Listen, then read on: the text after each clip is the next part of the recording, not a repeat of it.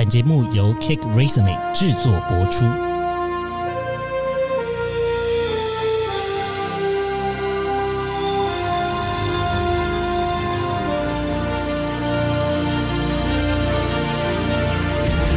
欢迎来到职涯探险，我们将固定在每周分享职场与人生的真实现场，图鉴各种职场生活丛林中的经验故事。欢迎大家收听今天的职涯探险。今天呢，我们的主题是我想录取你。我们找来一个非常厉害的公司，这家公司呢，在全球设有两千四百三十四家的分店，而他们的销售收益总额呢，在全球服装制造零售业呢是排名世界第三。这家公司呢，在产制他们的服装呢，有一个很重要的理念，叫做 Life Wear，服饰人生。目的呢是让所有人的生活更加多彩多姿，以符合人们生活中的需要为出发点，去设计出风格简约但是品质优越的服装。特别是在冬天的时候，大家肯定对于他们的服装是不陌生的。那这家公司呢，就是 Uniqlo。我们今天非常开心，邀请到 Uniqlo 在台北的一个店长轩尼来到职涯探险的现场。那我们先欢迎他。嗨，轩尼。Hello，大家好，我是轩尼。嗨，轩尼，你好。来跟听众介绍一下你过去呃简要的背景，然后以及你在 Uniqlo 呃大概待了多久，现在在做什么？好啊，没问题。我过往的背景就是我其实是辅仁大学图书资讯学系毕业的，然后我当时还有辅系广告学系，然后我是在二零二一年的七月加入 Uniqlo 的，大概花了一年左右的时间吧，成为副店长，然后在三个月左右的时间成为店长，大概两年到两年半，就是就是我现在大概二十五岁左右期间，就是我有开立了人生第一间店铺。哇，两年半就当到店长、哎，这这可能是已经好像已经突破打破我对于零售当店长的一个非常快速的记录、哎。哎，想请问轩你，当初在加入 Uniqlo 是透过什么样子的计划加入的啊、我是透过 UMC 的全球储备精英加入 Uniqlo 的，然后它的英文名字就叫做 Uniqlo Manager Candidate。这个计划它其实就是推荐给大学生加入的一个计划。它一进来就是储备干部嘛，所以顾名思义，可以快速在短时间内成为干部的一个计划，这样子。嗯，。对，那所以当初轩你在啊、找工作的时候，有特别锁定就是 MA 相关的这样子的工作直接去浏览吗？有我过往的话呢，基本上都是我一毕业我就想要锁定 MA 这个计划。哇，这么明确。对，因为你你也不是商管学院呐、你是图资系，然后哎、我以前是福大啦，我是心理系，学长学长，对对对对心理系。就想说，哎、那你你算是目标蛮明确的，当初是有什么样子的历程，让你很明确的知道说，我就一定要找 MA 吗？因为当初 M A 我会想找 M A，其实主要的原因就是因为第一个的话呢，就是我希望我可以在短时间内成为一个 leader，就是成为一个领导者。然后第二个的话，就是我很希望、很向往，就是因为毕竟我是北漂的孩子嘛，所以嗯我上来北部，我还是希望可以薪水是符合我工作的期待的。啊对对对，所以这时候呢，我当时还有一个故事可以分享给大家，就是。嗯我当时在 media intern 的时候啊，有跟一个主管聊天，然后他有问我说：“诶，那这样子，你三十岁会想要就是取得多少薪水？”我就想说：“哦，三十岁，好，那我大概就是工作八年左右的时间吧。”我就直接回答他：“我要十万元。”然后呢，他就跟我说：“OK，那这样子的话。”你可以去其他地方会有更好的发展哦。OK，我没有要 diss 谁。他他直接说，哎、你可以先左转喽。对，你可以先左转喽，这样子。对，所以当时的话呢，我就是目标蛮明确的，我就知道说，我我自己是向往说，我非常喜欢可以帮助人。那其实，在大三的时候，我也有经历过一些实习嘛。那也从实习的过程当中，我知道我自己其实我不喜欢百分之百的。工作是在办公室里面的，我还是希望与人互动，然后我可以透过我自己的力量去帮助到更多人。所以我觉得这个其实也跟 Uniqlo 的理念蛮相像的，就是帮助他人、贡献他人。我觉得这个也是一个我会加入 Uniqlo 的很大的原因。那后面的话也可以再多说明为什么我最后是选择 Uniqlo 而不是其他的 MA 这样子。是是嗯嗯嗯，呃，所以听起来感觉是在一次的实习中，先大概确定了一下你的三十岁的目标。对，没错。然后因为有人稍微帮你修正了一下方向，所以你觉得 OK，好，那就是 MA 了。对，就是我当时主要是这两个原因。了解，了解。那呃，这个 MA 的招募可以跟我们的听众大概先说明一下，它是一个什么样子的流程吗？因为其实。呃，大家一定是对于 M A 这个字不陌生，那但是要怎么样进去，然后跟呃大概会发生什么样子的呃轮调吗？或者是它的历程会是什么呢？基本上会经历大概四到五关的面试。那我觉得就是面试应该跟其他 M A 差不多，就是会有 one on one，可能跟多对一、一对多的这种面试的方式跟环节。但我觉得 Uniqlo 最特别、最特别的地方就是在于店铺实习。哦，还有店铺的实习，对，没错，就是你可以在店铺当中，可能主管们会去确认说，哎，你在工作，比如说这些实物内容上面，你的学习的历程跟你学习的状态是怎么样，是不是真的适合零售业呢？我觉得这个是在过往我面试的时候比较没有去经历过的一个面试的环节。呃，那刚刚有提到说，就是在面试的流程中有这个实习的环节，那为什么一定要把面试卡进这个实习的环节啊？然后以及就是在之后的呃整个 UMC 的计划中，它会是一个很重要的存在吗？是，我觉得这个应该算是蛮重要的存在，因为就是你在加入 UMC 的时候，短时间内大概是零点五个月左右吧，还是会先经历一些店铺的基本业务。那我觉得经历这些基本业务最主要的原因，是因为它还是必经之路，因为你未来成为一个管理职的时候，你必须要去思考一下，哎。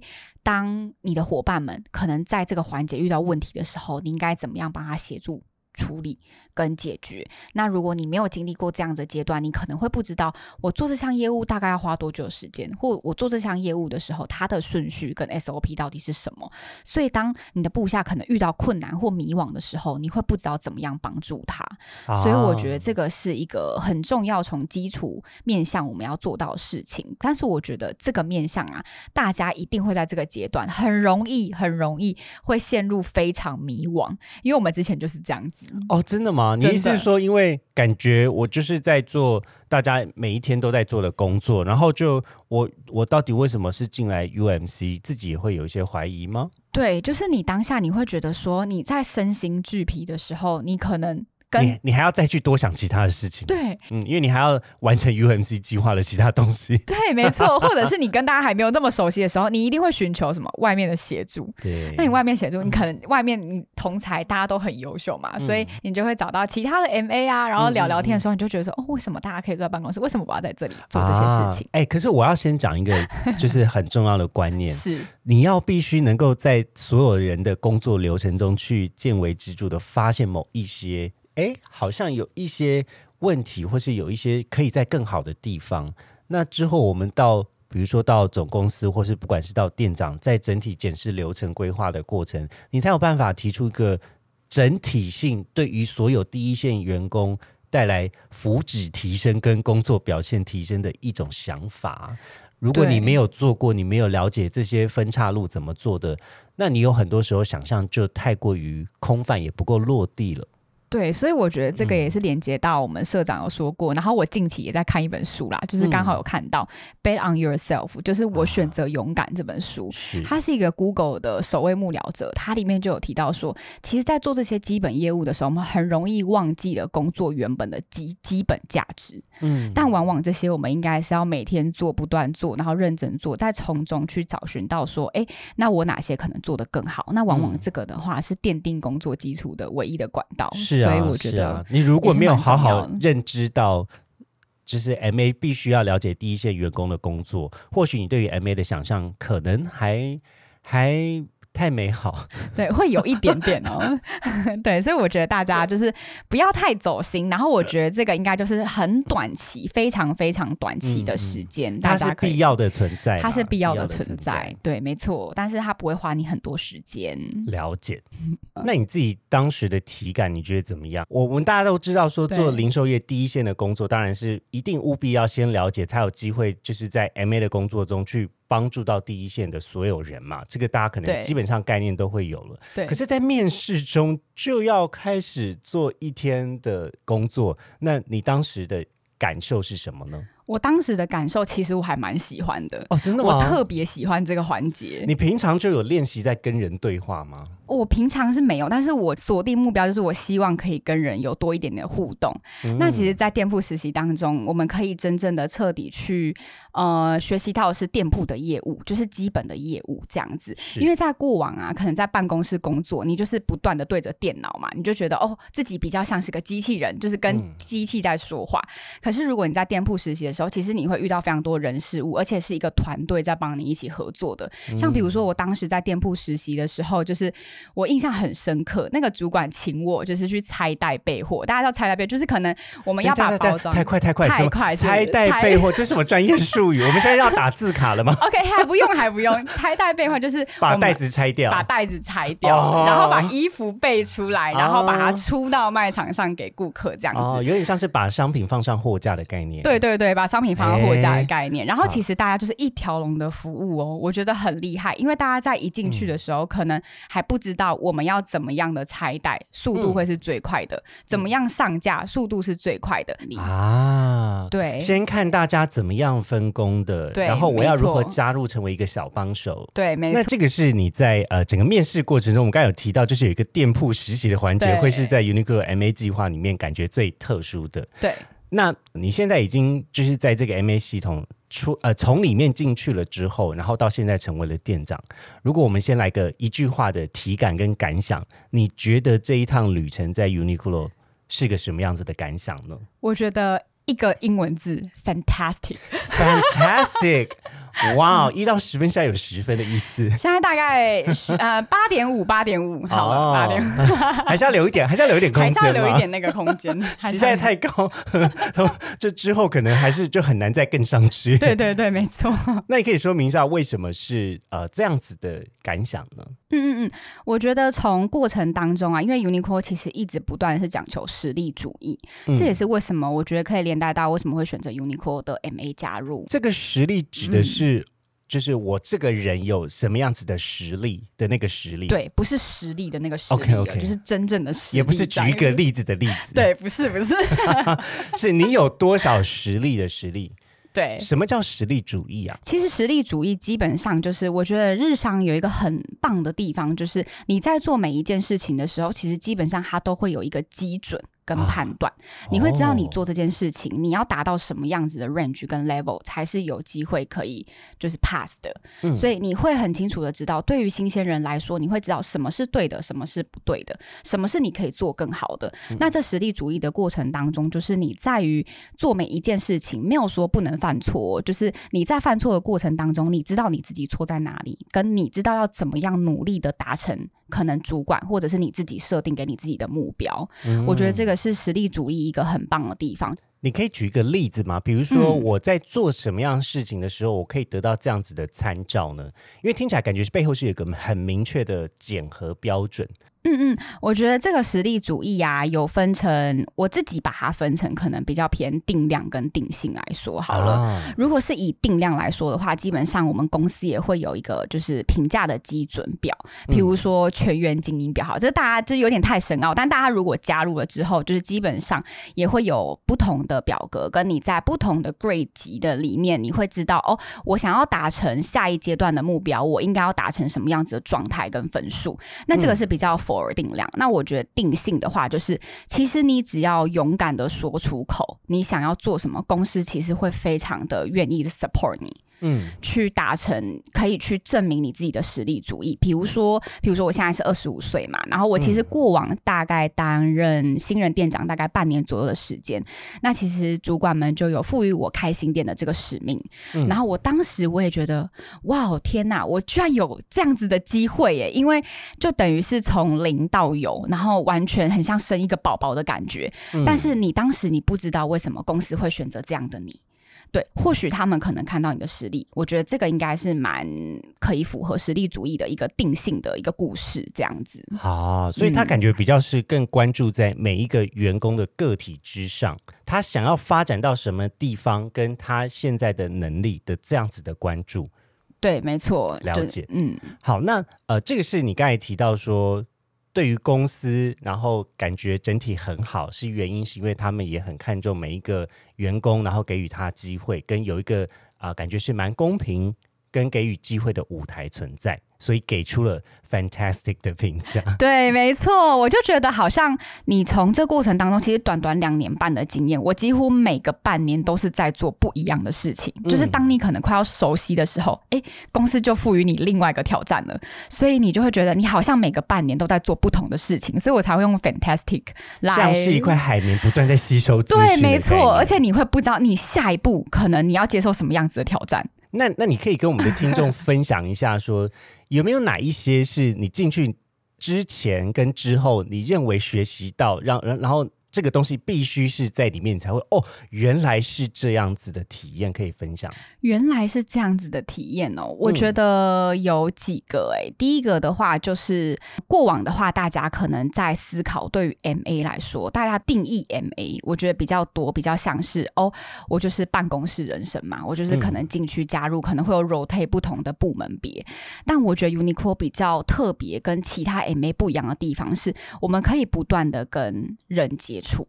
不管是你自己的上司，或者是对于顾客、对于你的伙伴，完完全全，当你成为店长的时候，你就是一个 leader，你就是必须要赋予可能大概十几个人、二十几个人的责任。所以我觉得这个是在加入前你没有办法去想象的。在加入前，其实我一直有想要创业，哦，，对。你有想要创业啊？对，没错，我其实我也不知道是不是公司可能听到我想要创业，就是请我去开新店，我觉得也有可能啦。对对对，但是我觉得在过往我想要创业的过程当中，我觉得其实没有一间公司可能会愿意知道失败的几率是非常大的，他愿意会相信员工去让他创造这一趴的成功。嗯，因为如果我今天想要创业，可能在外面我要创业，可能会需要有上百万、上千万。如果我今天不是发明了一个很厉害的东西，可能不会有创投公司想要来投资我。是对，但是我觉得，哎，公司好像就是零现金流的在投资我的感觉。嗯嗯，对，所以以我觉得这个是在加入前跟加入后最不一样的地方，就是他会不断的阶段性的去满足你的梦想。嗯然后他也会在这过程当中不断的去引导你，可能去发掘你的课题也好，可能去发现你的 potential 也好，我觉得这个都是在过程当中学习到非常多的地方。我想要问一个比较是灵魂拷问的问题，因为刚刚提了很多呢，就是关于你自己在选择呃选择 Uniqlo 成为你自己的个人的方向上面，你是因为 MA 的关系，那还有没有一个更比较是你内心的想法？到底是为什么？就是因为今天。不是只有 Uniqlo 的 MA 可以做到这件事情啊，其他公司的 MA 也可以做到。就是有海外机会的梦想，嗯，对，就是我觉得这个 MA 最重要的计划就是海外发展的机会。我希望我未来可以到世界各地不同的地方工作。你原本在大学念书的时候，你就很明确知道说，我的工作想要去海外吗？对，其实我当时在投 MA 的时候，我就是锁定我很想我要去海外工作这样子。对，所以我那时候看到，哎，Uniqlo 是可以在比较短期的时间内，可以让我有海外的梦想。虽然我不知道这一集我们的人资会不会听啦，但是我还是想要偷偷应该是会听的吧？偷偷的稍微曝光一下，就是我嗯最终极的目标，还是希望可以到纽约工作。哇，二零二四 最新的愿望。对，二零二四最新的愿望，偷偷许愿，在平台许愿这样子。哎，我先问一下哦，请问这种许愿，这是一个非正式的管道吧？对，没错，非正式的管道，但是我会逼迫大家听。好，没有啦。嗯，想要当店长这件事情，是你在进去 Uniqlo 之后才产生的念头吗？然后以及他是在什么样子的会谈的机会啊、能够跟你的主管去聊到这样子的想法？其实这个的话呢，有一个计划，那这个计划呢叫做 IDP，全名呢叫做 Individual Development Plan。对，其实这个计划是对于所有人都适用的、哦，就是在于公司不管是正职还是兼职的每一个人，其实基本上都会去撰写自己的 IDP。哦，所以连兼职员工都要写 IDP 啊？对，没错。那其实连接到我自己的 IDP 啊，我也是透过每一次就是每半年的时间拿去跟跟主管去进行核对，像比如说刚 Henry 有说到的，我想要出国，我想要去海外发展，那也是从 IDP 的过程当中，就是去跟主管不断的去说明说，哎，我最终极我想要出国，所以我回推到我可能短中长期的目标，我应该要怎么样进行？也就是要回去看公司有哪一些是可以出国的机会，然后在什么样子的职位，再往回推，然后设定说，那我应该要达成什么样子的目标，才会有机会？呃，比如说假设在三十岁以前可以出国，对，没错，简单来说就是这样子啊。感觉公司是有一个职涯规划师，哎，没错啊，就是还连接 mentor 嘞，会不断的跟你定期 one on one 呢。哇，蛮棒的，蛮棒的。如果是以店长来说的话，其实我加入前我没有想过我会成为店长，我也真的吗？应该是说我我不不是在 M A 计划时候就要写说我要当店长才有机会吗？应该是说我不曾想过这么的 具体具体。跟在这么可以在这么短的时间，因为我知道那个那个时间一定是因人而异嘛。但是你没有办法去想象，就是你在加入前的时候，你就知道哦，店长店长。可是你听到店长的时候，你不知道他其实被赋予到的责任是什么。是因为大部分人就以为店长就是个 title，对，就是他会在店中走来走去。然后想说他到底是谁？对，没错，就是你也不知道说你要做的职责内容是什么，可能是你要赋予大概十几二十个人的责任，你也不知道。一般消费者可能会觉得店长是个幽灵级的人物，因为他就是地茯苓的出现。对啊，没错。那但是，所以为什么这件事情它会会发生？我想要听背后的故事。嗯，我觉得会发生有很大的原因，是因为其实，在加入之后，我们也会有很多的培训课程。那这个培训课程是所有 M A 计划的人都有机会？对，没错。然后这个培训课程其实基本上都是以阶段性，大家都是，比如说我们可能会有六大，嗯，就是管理的课程，或者是定期的可能跟高阶经理人的对话。那我觉得其实从每一次的对话当中，都可以学习到很多不一样的事物跟观点。成为店长的时候，其实是那过程当中是很迷惘的，嗯，就是比如说我们也会有画那个人生的曲线图嘛，或者是在职涯的曲线图。基本上我在前期的时候，蛮长是在很低潮的，所以这时候你问我说会不会想成为店长，我那时候可能会觉得，哦，成为店长我无法想象是什么样子。其实我在我加入的时候啊，第一个主管他在跟我每一次进行面谈的时候，我觉得他给我非常大的启发。举例来说，比如说我当时。可能在要升副店长的时候，我其实是非常担忧的。哦，对，呃，那个升副店长的担忧会是什么？比如说是我升的太快吗？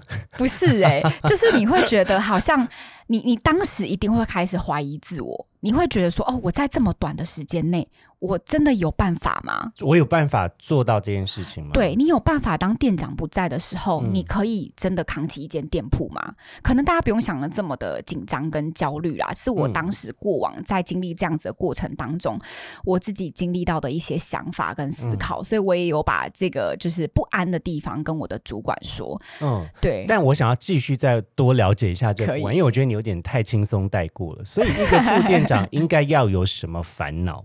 比如说一家店铺，因为它一定会有固定的人力编制，大家都在上班嘛。是，那它会有什么突发状况吗？然后以及你刚才所担心的那个比较具体的是副店长的职责，他需要管理到什么范畴呢？是，我觉得副店长啊，简单来说，因为我们从 UMC 一加入，刚可能还没有跟大家讲 grade 别嘛。对。但我觉得一进来的时候，基本上 UMC 一加入，我们有分成三种 grade 别，是我们是有分成 F grade。跟 J grade 跟 S grade，也就是三种职等。对，没错，三种职等。那其实你一加入的话，其实嗯，UMC 主要就是直接从 J grade 开始，也就是第二个第二个职等开始。所以你这时候你必须要在很短暂的时间内去学习到除了管理的业务，你还要学习实务的业务。所以这时候你会非常的慌，就是比较紧张，因为它是另外一种工作性质的取向。对，没错，但我觉得这大家绝对不要担心，就是一进来的话，大概零点五个月都会给你做密集的训练，或者是在实体店铺的训练这样子。所以我觉得当时比较呃紧张跟焦虑的地方，就是在哦，我一进来的时候，我可能需要除了学习这些基本的定力业务，跟每一天会发生的事情，跟每一天可能我在进行店铺从开门到关门，我每一天 routine 的事情，我要做的业务是什么？这个是必须在短时间内我们学习到的。好，那接下来我要到下一个提问了。好啊，刚刚呢分享了这么多，你在 Uniqlo 感觉是一个很精彩、很扎实又很充实的历程。我们听了很多好的故事，接下来我要来听一些，有有没有那一些你自己觉得在 Uniqlo 是很低潮的，或是让你很印象深刻的？我知道公司给你很多的机会，然后你也确实都抓住了这个机会。事实上，刚才这些故事听起来，感觉好像你的人生在快转。嗯，很多事情都顺水顺舟，就是顺水推舟的做到了。可是真的有这么容易吗？你背后有没有一些你自己经历过的一些呃故事，是可以跟我们的听众分享的吗？可以啊，我觉得印象最深刻的故事跟低潮故事，我想要分享两个。两个，两个可以吗？这时候 HR 先不要听哈，不确定有没有讲过。对对对，HR 的话就是听到刚刚我最终极的目标，想要到纽约总部就好。OK，对我觉得低潮的话跟印象深刻，我想先分享印象深刻的。嗯，印象深刻的话，基本上就是我去年十一月的时候开新店啊。所以开心店是一个很新的故事，哎，对，开心店的话，基本上在去年十一月，就是三个月前才刚发生，所以我的印象非常深刻，然后跟历历在目。就其实，在开心店的过程当中啊，我觉得应该是像过往可能我半年的工作，就是担任店长的经验嘛，所以我在这个经验当中，其实没有到非常的丰富。所以我觉得在开心店过程当中比较困难的地方，就是我们之前在店铺，基本上就是那个店铺已经。存在了，所以你只要从一，所以像是接手店长的位置，对，有一点像是你跟前一个人店长去交接，然后可以先了解到店铺的课题啊，跟店铺应该怎么样做啊。那那个过程，我觉得比较像是从一到十的感觉。那可是我，你刚才提到，就是我想有一个先打岔、先追问的地方。呃，请问那一般通常大家都是在进去 UMC 多久之后有机会可以？接手店长的位置，因为听起来感觉你这边是很快，那就是那个 average 是可以分享的吗？可以啊，可以，大概是多少？平均的话，基本上是一到一点五年。哇，对，一到一点五年。我自己的话，大概也是一点五一一点三年左右。是，然后刚刚又提到说，因为它是一个全新的，也就是一般来说，通常是可能已经有一家店，然后它有一个这个缺，然后我过去接手这家店。但你的经历是。从无到有，对，从无到有，我觉得真的是万事起头难，真的是最难最难的地方，而且他什么都没有，什么都没有，就是你你能够想象你一进去就是一间空的地方吗？我没有办法想象二十五岁我要从无到有开一家店，真的是从无到有，就是它完全没有任何的东西在里面，你就是一进去，你还要做到可能监工啊，去确认可能。水泥有没有涂好啊？会有很多很琐碎的东西，对，非常多琐碎的东西。所以你当时你是完全无法想象的。我觉得是从零到一的过程是非常困难的，因为嗯嗯，那你你你如何撑过去的？跟当时的你面对到最大的挑战是什么？这个过程当中，就是我必须要去建立很多的体制跟规则啊。我觉得这个是最难的，因为从一到十，可能你只要去把原本既有的原则、规则跟你员工，只要去想我要怎么样更有效率化工作就可以了。嗯。可是我觉得开新店最难的地方，就是要从零到一，你必须要去思考说，哦，我这个东西我要怎么样建立规则，怎么样建立体制，然后再来是你说出来的每一句话，你都要有承担风险的能力。啊，因为你没有办法去思考，说我今天我可能跟大家喊说，我一天要赚两百万哦。这时候你可能会没有办法去评断说这个是对还是错啊，因为毕竟它也是一个新的店，所以在对于客流量跟业绩额这件事情上面，就不像以前的店，可能有过去的这一年的这一季的销售的数字可以有所参照。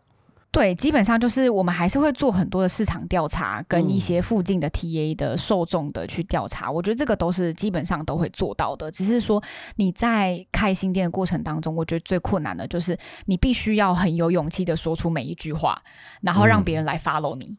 啊，我觉得这个是最困难的地方，跟让我印象深刻的地方。而且在这过程当中，你会不断的去受到期待，跟完全挑战你没有做过的事情。嗯嗯，像比如说 Henry，我可以跟你分享，我还带道具。什么？不会是你开新店的时候的道具吧？没错。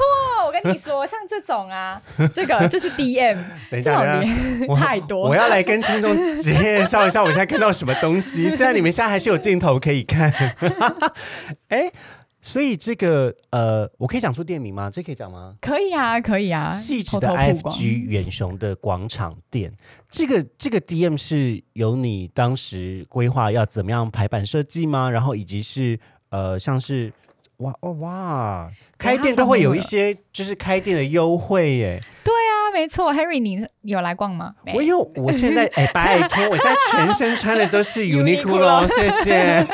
我是 Uniqlo 很好的这个 model，谢谢。哎，好棒哦！所以对其实要开一个新店，你就要有新店的优惠的规划，对，然后你也要考量说这边的顾客他们可能最喜欢什么样的商品，搭配公司现在当季想要推广的商品。。对跟他们想要买什么，然后还有他们的主要诉求，因为它里面写的很具体，他写说对市指居民购物新体验，对，所以没错，它应该是开在一个哎以前都很难可以看到 Uniqlo 的地方，然后对没错突然出现了，，对，就是它唯一一间在细致的店铺，哇！所以我觉得。我看到右上角是你耶，对，没错，所以就是因为你知道吗？这右上角是我，所以打出去就不能乱做事。没有啦，啊开玩笑，就是你会尝试多很多。你你当你看到这个时候，你会非常的感动，它是一个激动。它是一个选举公报的商业版，有一点，而且这一发出去就是两三万份哦，所以真的不能乱来。大家就会知道说这一张是 这个人规划的。，对，没错，所以我觉得会经历嗯很多可能你没有经历过的事情，我我看到这张，我突然什么都懂了耶，就是你会觉得，嗯因，为它真的有很多细节在上面。对，而且它是我们刚刚这间店铺也是原本是细子区是没有 Uniqlo 的，嗯所以你完全是从零到有，然后你必须要去探讨那边的顾客他喜欢的习性是什么。所以我觉得在这个过程当中，你会去尝试过非常非常多不会的事情，嗯，跟过往你没有做过的事情。我觉得嗯这个是蛮大的挑战的。了解。对，然好，后这个是我们印象深刻的故事。，对，没错。低潮的故事呢？低潮的故事其实也是非常多，但是呢，我特别 pick up 出一个就好了。就是其实从过往当中，我们也会有工作高低潮曲线的分享。我我好像抓到一个关键字，低潮其实蛮多，但是在刚才快转的过程都没有讲低潮，其实很多哎、怎么会？你听起来很又是 positive，你在你你在你在 Uniqlo 的过程是每一天就是就是哦哦走走走，就是冲冲冲的概念。我觉得应该就是。出来面对的时候，就是非常的嗯 positive，、然后跟你要面对你的员工，就是全身心面对他，你没有办法，也应该不是说没有办法，就是你嗯一定会有很多低潮和负面的情绪。它有点像是一种 work mode，就是工作模式 switch on，就是 turn 对 on 呃 turn 转 on 转起了这个工作模式之后，你就 就绷上紧了，然后呢，你就觉得说哦。我我现在就必须要用这样子的身份，或是用这样子的心态来面对工作。对，没错。那那个低潮是来自于这样子的模式关掉之后吗？还是是在这个模式的过程中，还是会有一些预料之外的事情会发生？我觉得是都有诶、就是嗯你自己在下班的时候，你有时候你结束了一天的工作，你会感觉到，哎、我今天你会因为你会去反思，是你会去反思说我今天工作到底做的好还是不好，还是有哪里可以更好？你这时候就会很容易陷入一个就是自己的情绪当中。是，但是我觉得在工作上的话，基本上你会有情绪，但是呢，我都跑偷偷跑去厕所，厕所是很好的朋友，厕所是可以让你就是 流眼泪的地方。请问你在里面有遇到 哈利波特的那个爱哭鬼吗？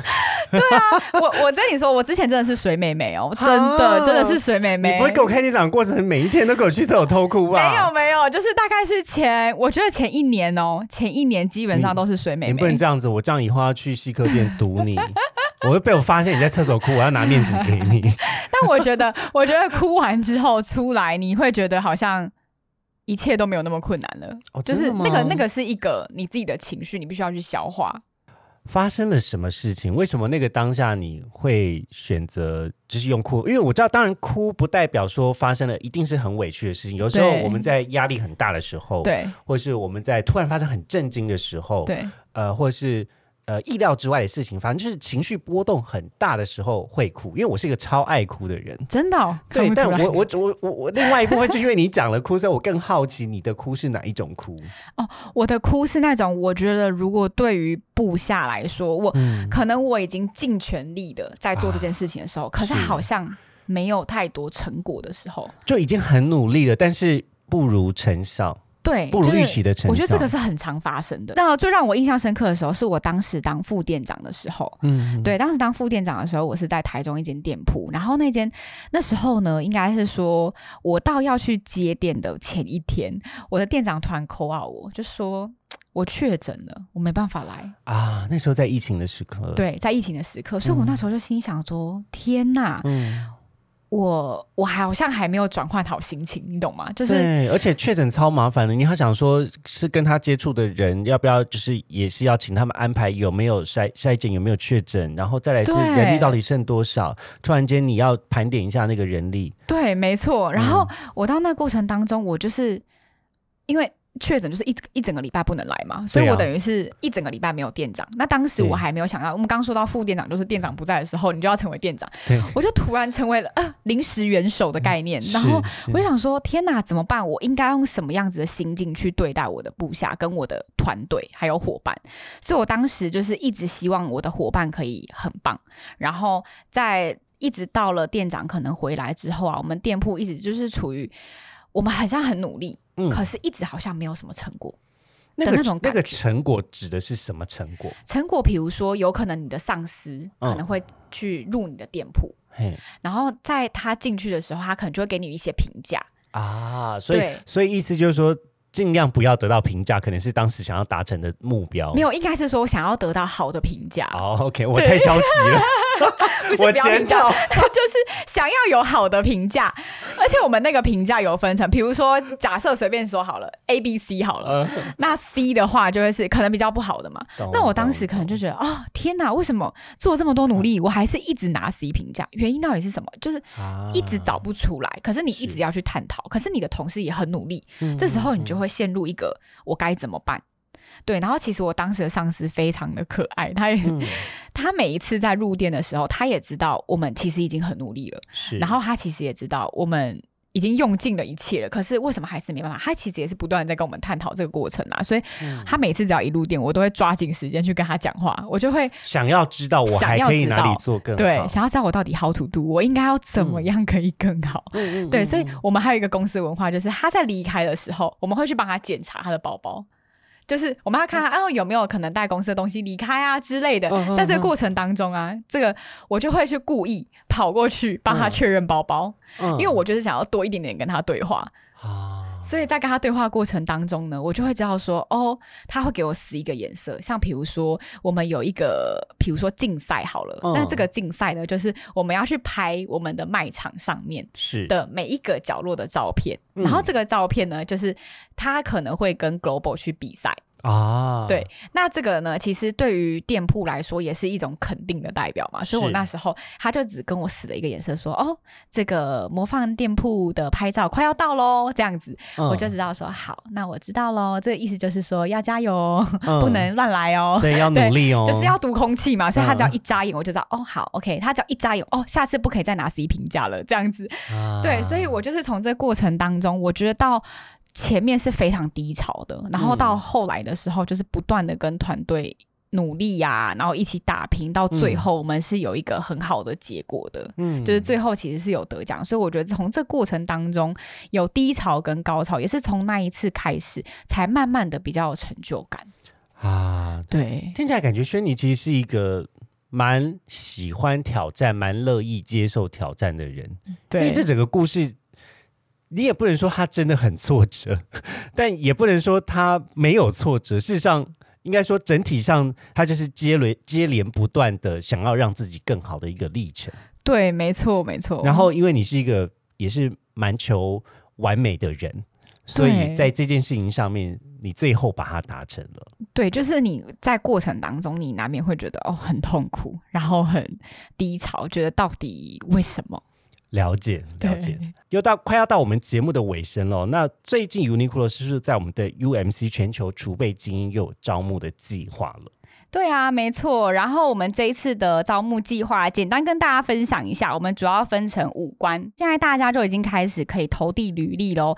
然后大家记得记得，就是投递的截止日是到三月十七号。三月十七，也就是说，你们听到节目的现在已经可以开始写履历了，因为截止线是三月十七。对，我们就先不要管后面的关卡，先赶快先把履历送出。对，没错。那你现在点开单集的资讯栏位，就会看到 Uniqlo 的这个职缺。我们点击这个职缺，在里面创建履历，就可以立刻投递喽。没错，而且先到先审哦。最后，最后，轩，你有没有想要给一些你未来可能成为你的学弟妹，要加入 UMC 计划的同学们一些建议呢？有啊，但在分享建议之前，我也想分享一个小故事。嗯，可以吗？可以，可以。好，就是大家在一刚开始加入的时候啊，一定会上我们刚前面有说到嘛，就是你会有一些不同的课程。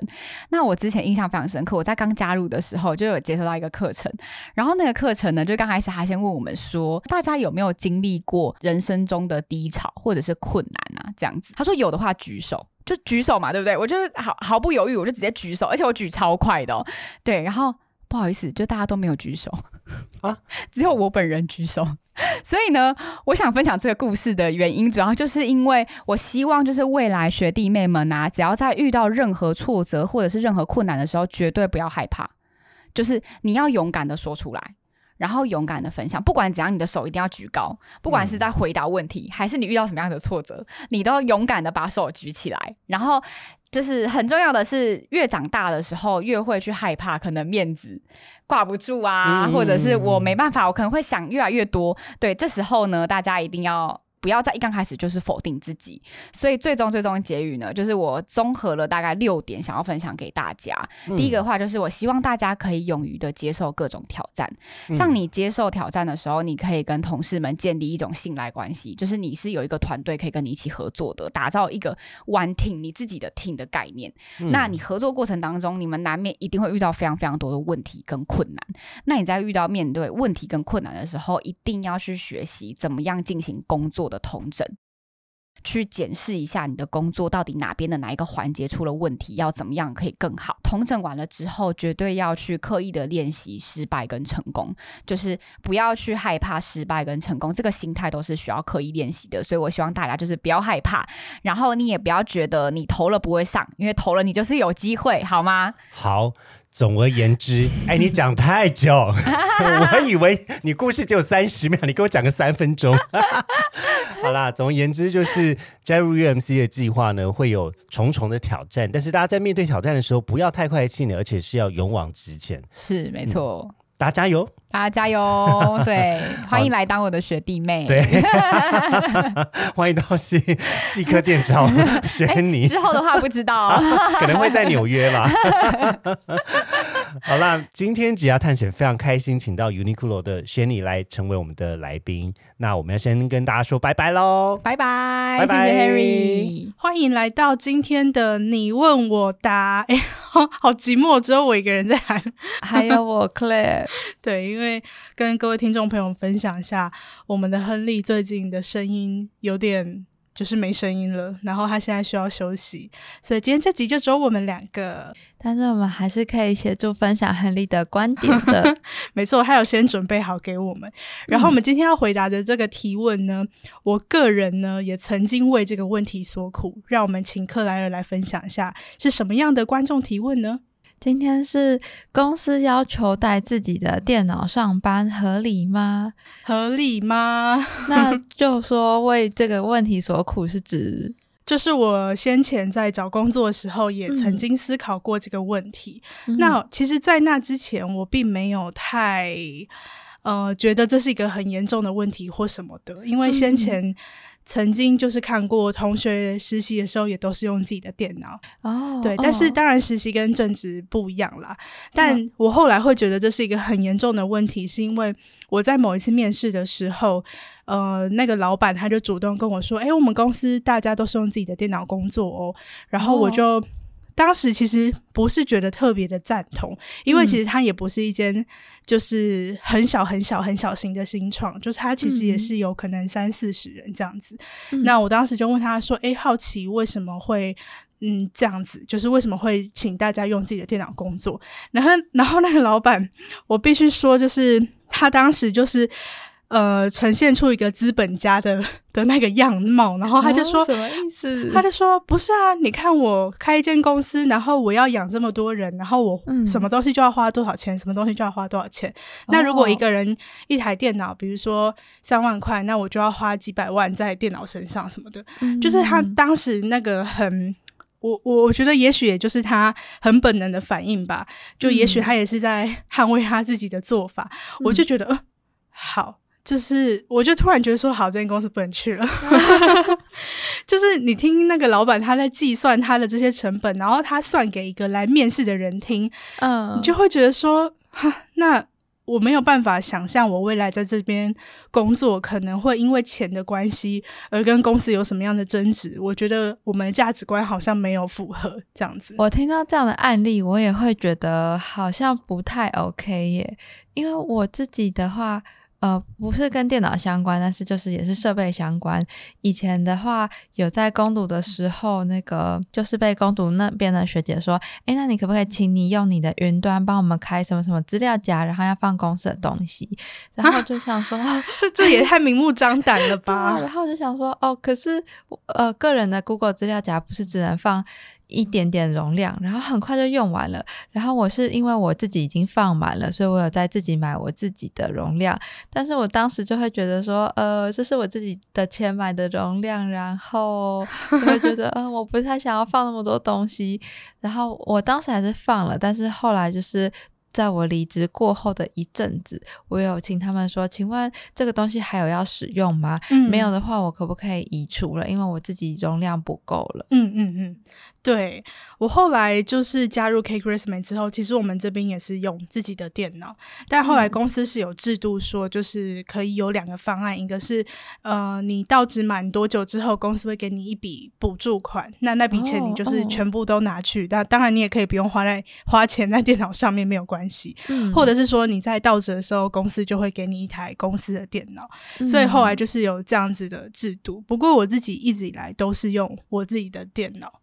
嗯，哦，我觉得有选择性是蛮好的，因为。可能有想要带自己的电脑，是因为有些人喜欢用自己的电脑品牌或型号，然后不太想要转换到公司的电脑。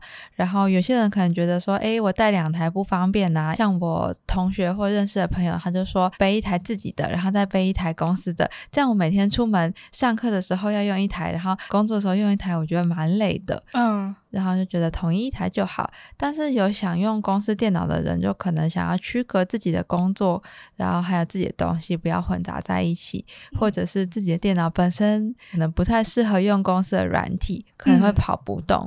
哦，我之前在前公司的时候，公司是规定就是一律用公司的电脑，但是可能会根据你的职级或者是你的工作内容不同，有的人是配笔电，有的人是配桌电这样子。但是反正就是一律是用公司的电脑。